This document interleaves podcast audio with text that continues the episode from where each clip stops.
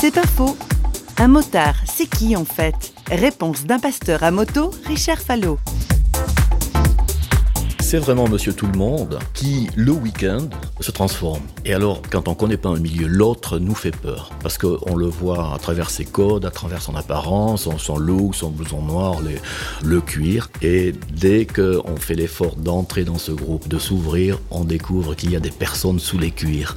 Et euh, je m'amuse à, discuter avec des motards qui sont assez impressionnants, 120 euh, kilos, euh, habillés de cuir, mais qui sont des, gens très très sensibles. on peut se demander si ce qu'ils se donnent n'est pas fait pour cacher une sensibilité qu'ils ont à l'intérieur, une soif de vivre, de vivre la vie plus intensément.